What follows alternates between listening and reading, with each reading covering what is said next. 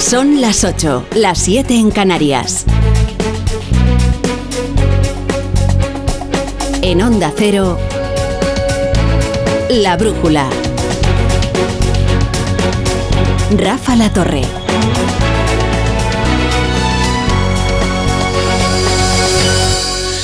Alexei Navalny. Si no habían escuchado este nombre, no se les olvidará ya. Alexei Navalny ya murió una vez, solo que consiguieron revivirlo. Fue trasladado en coma hasta Alemania, en un avión medicalizado desde un hospital en Siberia, después de que sufriera un colapso. Había sido envenenado con un agente nervioso que se llama Novichok y que suele utilizar los sicarios del régimen de Putin para liquidar a quien es molesto. Era 2020. Navalny vivió para continuar siendo perseguido por Vladimir Putin. El pasado mes de agosto fue condenado a 19 años de prisión. Fíjense qué cargos tan ambiguos. Extremismo. En diciembre fue desplazado a una prisión apodada como el Lobo Polar y oficialmente esa prisión se llamaba Colonia Penal ICA 3. Está en Siberia. Las condiciones de vida en un lugar como ese se, se las pueden imaginar. Hoy ha muerto Navalny. Se, se sintió indispuesto después de un paseo y los médicos intentaron reanimarle durante más de 30 minutos. No fue posible esta vez. En Rusia hay una tasa altísima de muerte por oposición. Es una causa de muerte demasiado habitual en la Rusia de hoy. De manera que la diplomacia se ha sacudido las presunciones y señala a Vladimir Putin como el agente inductor de la liquidación de un hombre, Navalny, que también es un símbolo de la oposición a su régimen. Enseguida nos vamos a Rusia y también a Estados Unidos. Y les contamos qué tormenta diplomática ha desatado el más que probable, el casi seguro, asesinato del opositor Navalny.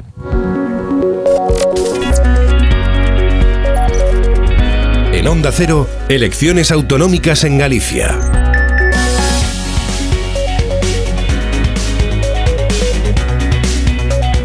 Bienvenidos, bienvenidos a la Brújula. Si se incorporan a esta hora a la sintonía de Onda Cero, si ya llevan un rato con nosotros sabrán que les hablo desde Onda Cero Pontevedra, o sea que no es que esté como en casa, es que estoy en casa y ya estaremos aquí hasta el, hasta el lunes o hasta el martes. Eh, nos trasladaremos a Santiago para vivir la jornada electoral, también con Carlos Alsina desde aquí a las 8 de la tarde, a las 8 de la tarde a las 7 en Canarias comenzará esa jornada eh, electoral en un programa especial conducido por Carlos Alsina y en el que conoceremos quién ha ganado las elecciones, quién ha ganado y sobre todo quién va a gobernar la Junta para los próximos cuatro años, que es lo más relevante, porque quién va a ganar es fácil de predecir.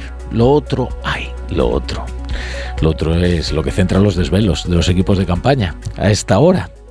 Las caravanas electorales llegan a su destino.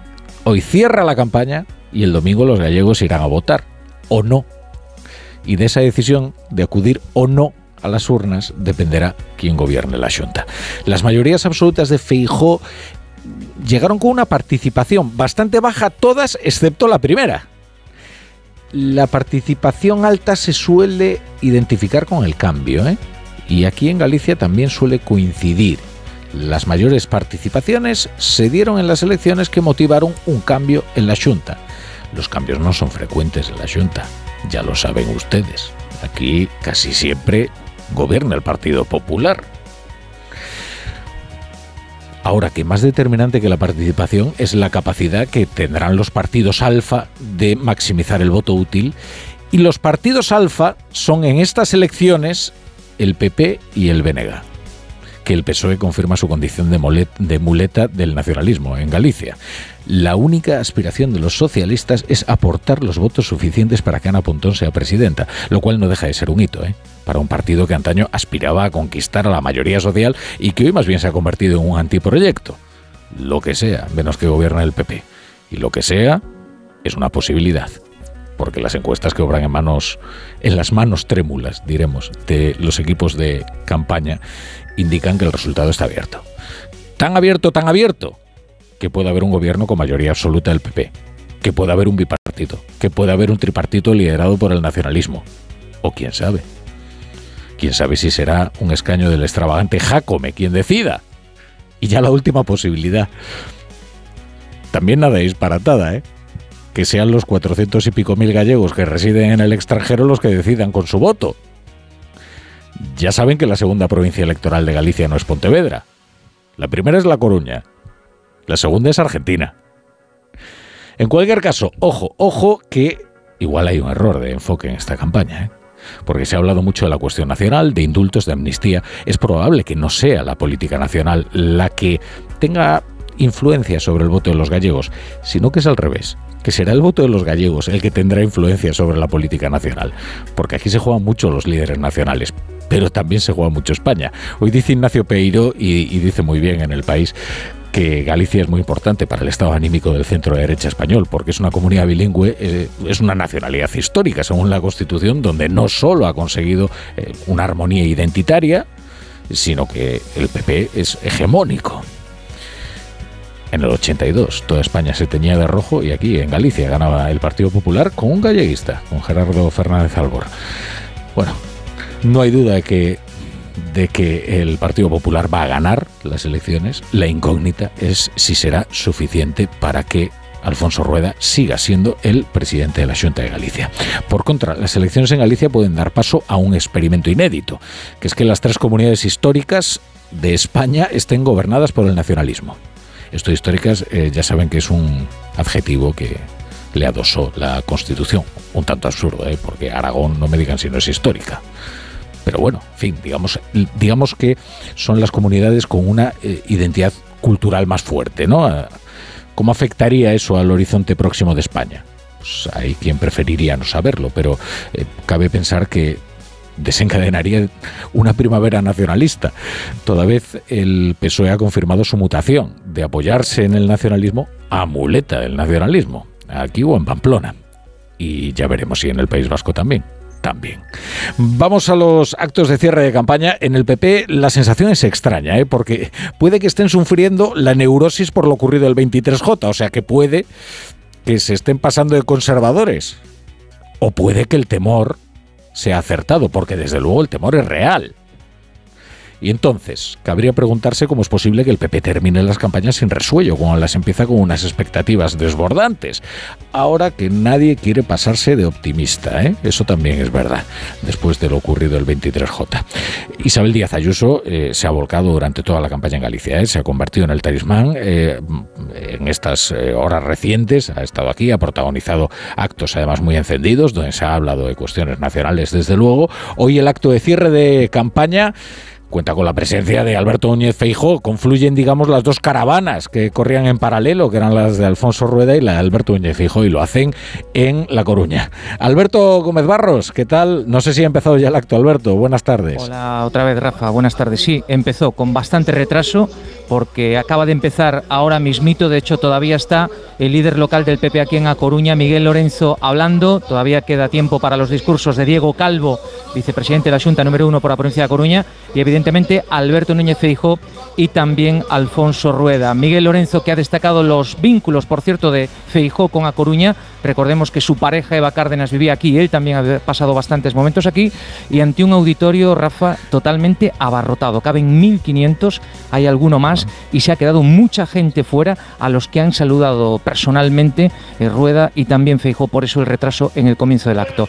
Ahora mismo toma la palabra Diego Calvo en este acto, insisto, en el que el Partido Popular exhibiendo músculo aquí en A Coruña con afiliados, con simpatizantes venidos no solamente de la ciudad, sino también de muchos puntos de la provincia coruñesa. Hmm. Bueno, exhibición de fuerza, ya lo escucha, exhibición de fuerza del PP en Coruña. Eh, eh, bueno, es verdad, fijo, es coruñés consorte, que se dice. Eh, luego volvemos al, acto y vemos cómo se desarrolla. En cualquier caso, bueno, siempre hay que terminar en alto. Ana Pontón ha ido creciendo y creciendo en sus expectativas, sobre todo desde que toda la izquierda asumió el fracaso anticipado del candidato socialista y se volcó con la campaña del BNG, casi la hizo suya a la candidata. Hoy, hoy la, nacionalista, que es la verdadera adversaria de Alfonso Rueda en estas elecciones, cierra en Asfontes Dosar, en Santiago de Compostela. Ya verán ustedes que todas las caravanas electorales han ido a parar a la provincia de Coruña, que es la, principal. la principal en población, por tanto en censo electoral y donde se libra una batalla esencial en las, en las elecciones. Ramón Castro, ¿qué tal? Buenas tardes. Muy buenas tardes, Rafa. Pues aquí en el Multisos Fontes Dosar, todo preparado para el comienzo del mitin del eh, bloque nacionalista galego. Estaba previsto su comienzo en torno a las 8 de la tarde, pero bueno, ya vemos como el histórico dirigente nacionalista José Manuel Beiras o Camilo Nogueira, el diputado eh, por el Congreso de los Diputados, Néstor Rego, la eurodiputada Ana Miranda y cientos de simpatizantes y militantes del bloque ya están sentados en sus asientos, ya han llegado al Multiuso Fontes Dosar para arropar a la candidata a la presidencia de la Junta, Ana Pontón.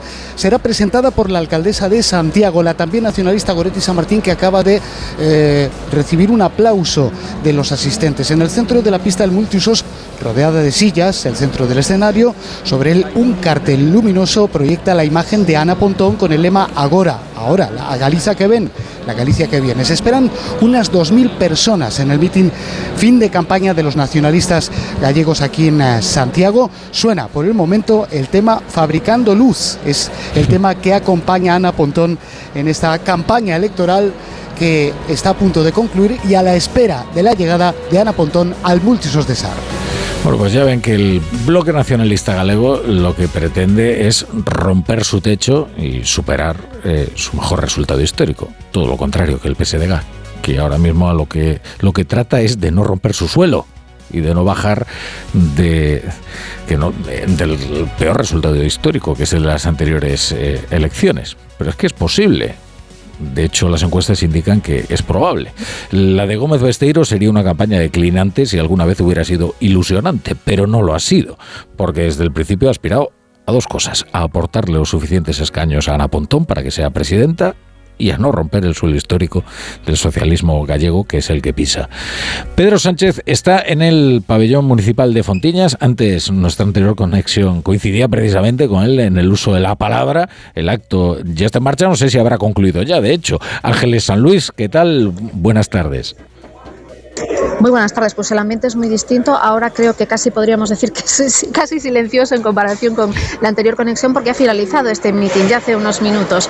Eh, está por aquí Gómez Besteiro, está reunido con su equipo, se está haciendo fotografías con todos ellos y bueno, hay muchas, mucha presencia de juventudes socialistas porque ahora lo que tienen previsto es una fiesta precisamente organizada pues por las eh, juventudes del PSDG-PSOE. Aquí en este pabellón se han reunido unas 1.500 personas, según fuentes socialistas. Eh, insisten los socialistas en que ellos sí que están dispuestos a dar la sorpresa, dicen que tienen esperanza en poder revertir las encuestas, eh, las encuestas que, como bien decías, pues eh, han sido muy negativas a lo largo de esta campaña para el PSDG-PSOE. Apela eh, José Ramón Gómez Besteiro, también lo hacía Pedro Sánchez, a concentrar el voto alternativo al PP en el PSDG-PSOE. Vamos a escuchar a Besteiro. Bueno, hoy é o final de un camiño e o comenzo de outro. Porque quedan dous días para que amanezamos todos nunha nova Galicia, unha maravillosa Galicia. Dous días. Dice, quedan dos e deixar días, atrás esa casa de los líos que Pedro- representa el Partido Popular.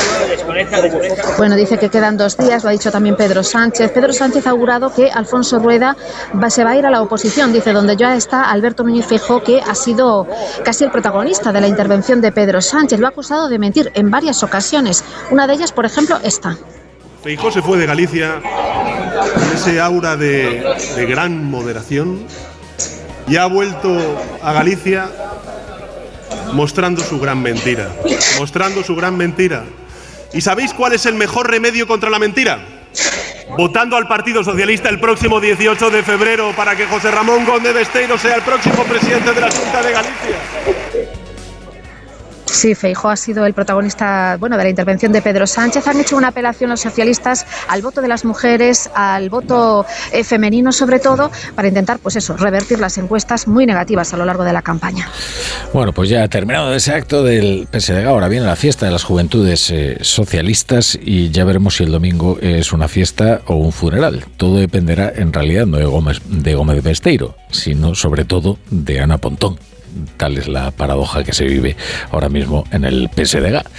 Y, y también en Santiago de Compostela, Sumar ha desembarcado allí a gente importante. Yolanda Díaz, Yolanda Díaz. Hombre, estas son también sus elecciones, ¿no? Eh, Ernest Urtasun ha ido con ella, pues, eh, Ada Colau, es una de las estrellas de la formación de Barcelona en Común. Eh, bueno, y Yolanda Díaz al final lo que aspira es a, a meter de nuevo a su espacio en el Parlamento gallego, que es una aspiración bastante modesta, pero bueno, y bastante complicada, ¿eh? según también dicen las encuestas. Juan de Sola, ¿qué tal? Buenas tardes. Buenas tardes. A volver eh, uno, de, uno de los miembros de Sumar Galicia, a volveré al Parlamento de Galicia y con cierto retraso, 22 minutos exactamente, arrancó el último acto de campaña de Sumar en estas primeras elecciones aquí en territorio gallego. La previsión marcaba el inicio de las intervenciones a las siete y media en un salón central del Hotel Palacio del Carmen en Santiago, abarrotado, por cierto, de militantes y simpatizantes de la formación Sumar, que por primera vez concurre a unas elecciones aquí, como decíamos, en Galicia. De manera extraordinaria, sorprendente, Marta Lois, candidata a la Junta de Galicia, ha sido la encargada de tomar la palabra en los primeros minutos de un acto en el que no falta, desde luego, emoción y que brinda, por cierto, un pasillo a la propia Marta Lois, a Yolanda Díaz, vice presidenta del Gobierno de España, Ernest Urtasu, ministro de Cultura, y Ada Colau es alcaldesa al ritmo del himno de campaña que lleva sonando en cada acto en estos últimos 14 eh, días.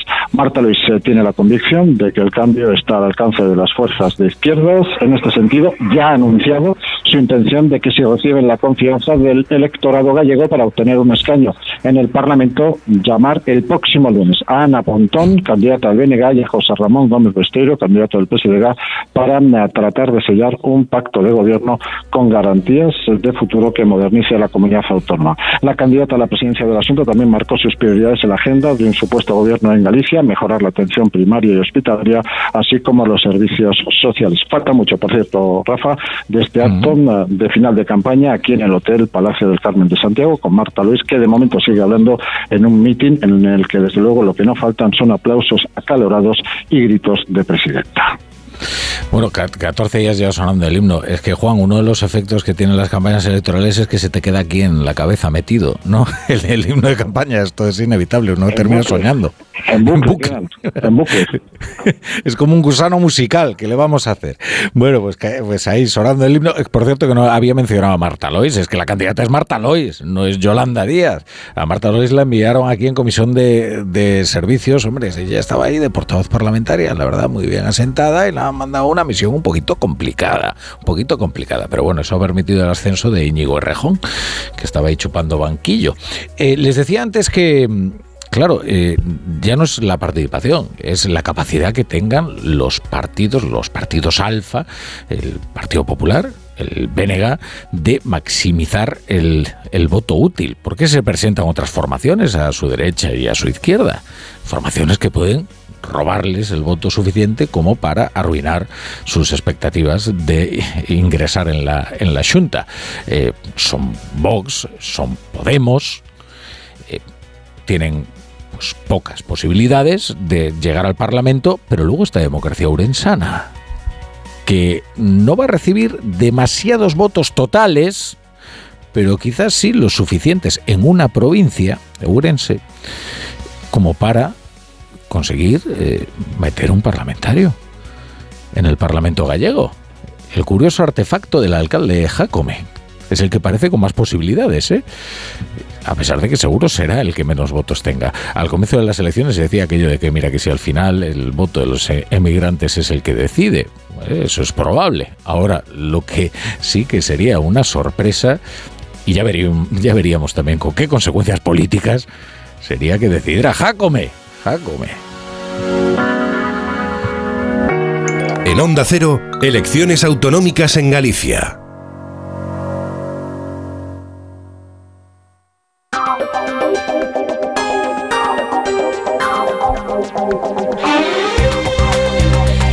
Y como les decía, eh, al comienzo de esta portada vamos a ir a Rusia porque ha muerto Navalny, Navalny, un hombre y un símbolo. Y nadie duda de que no ha muerto de muerte natural, sino más bien de esa causa de muerte tan terriblemente habitual en el régimen de Putin, que es la muerte por oposición o el asesinato, el asesinato político.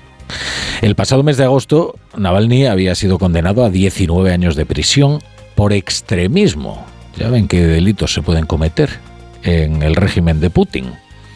En diciembre había sido desplazado a una prisión eh, que se apoda el Lobo Polar y hoy ha muerto. trataron de reanimarle después de un paseo, empezó a encontrarse mal, los médicos esta vez no consiguieron eh, reanimarle. Digo esta vez porque él ya había sido envenenado con el agente nervioso Novichok en otra ocasión e ingresó en coma en un hospital en Alemania. Ahí sí consiguieron devolverle la vida, pero esta vez no, no ha sido posible. Y la verdad es que pocas presunciones se están utilizando para referirse a este crimen, porque todos consideran que ha sido un crimen, un crimen político y un crimen además eh, pues, eh, cometido a las órdenes de Vladimir Putin. Corresponsal en Rusia, Xavier Colás. ¿Qué tal, Xavier? Buenas tardes. Hola, buenas tardes. Vladimir Putin, que siempre evitó pronunciar su nombre en público, ha sido informado del fallecimiento de Alexei Navalny pocas horas después de que se produjese. Tenía un acto público, pero no ha mencionado al innombrable, que ya no lo molestará más. Navalny se hizo famoso en 2011 cabalgando la ola de las protestas contra el regreso de Vladimir Putin al Kremlin de cara a 2012. El destacado disidente, convertido en una marca mundial y símbolo de las protestas que han sido inéditas hasta entonces, acumulaba múltiples sentencias que probablemente lo habrían mantenido en prisión hasta al menos 2031. Fuentes penitenciarias aseguran que Navalny se sintió mal tras un paseo por la cárcel esta mañana. No sabemos las causas de su muerte. Desde su equipo dicen que solo puede tratarse de un asesinato. Mientras tanto, en Moscú vemos las primeras detenciones, pocos hablan del tema, pero algunos rusos despreciando las advertencias han acudido a dejar flores en algunos monumentos a las víctimas de la represión soviética, una represión que se repite ahora con nuevos formatos. Bueno, y eh, esta muerte, este asesinato ha provocado eh, un terremoto diplomático. Eh, las cancillerías de todo el mundo han recibido la noticia con consternación y también con indignación, porque ha habido pocas presunciones. Quiere decir que la diplomacia mundial se ha apresurado a señalar a Putin como la causa de la muerte, entre ellos Joe Biden, que lo ha señalado directamente como el responsable de que hoy esté muerto Alexei Navalny. Entre esas reacciones diplomáticas quizás era la más esperada, la de Joe Biden, que ha hablado desde la Casa Blanca, pero han hablado otros líderes internacionales. Asunción Salvador. Es la última de las reacciones en esta jornada contundente el presidente norteamericano Joe Biden.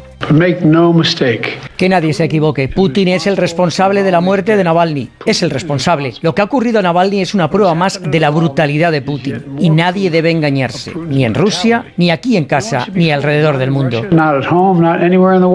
Los primeros en pronunciarse fueron esta mañana el alemán Scholz y el ucraniano Zelensky. Para el primero, la muerte de Navalny evidencia que Rusia ya no es una democracia. Zelensky tiene claro que el opositor ruso ha sido asesinado. La ONU ha reclamado una investigación independiente y todos estos líderes internacionales han expresado además sus condolencias a la esposa de Navalny, a Julia, que ha hecho este llamamiento a la comunidad internacional. Quiero hacer un llamamiento a toda la comunidad mundial, a que nos unamos para derrotar este mal, este horrible régimen en el que ahora se encuentra Rusia. Y tanto el régimen como Vladimir Putin deben ser considerados personalmente responsables de todas las cosas terribles que le han estado haciendo a mi país, a nuestro país Rusia, en los últimos años. A esta hora hay homenajes a Navalny en varias ciudades europeas y en Rusia también hay reacciones. Los opositores que aún quedan confían en que la noticia sea falsa, pura propaganda del Kremlin, que ha reclamado que no se les acuse hasta conocer los resultados de la autopsia.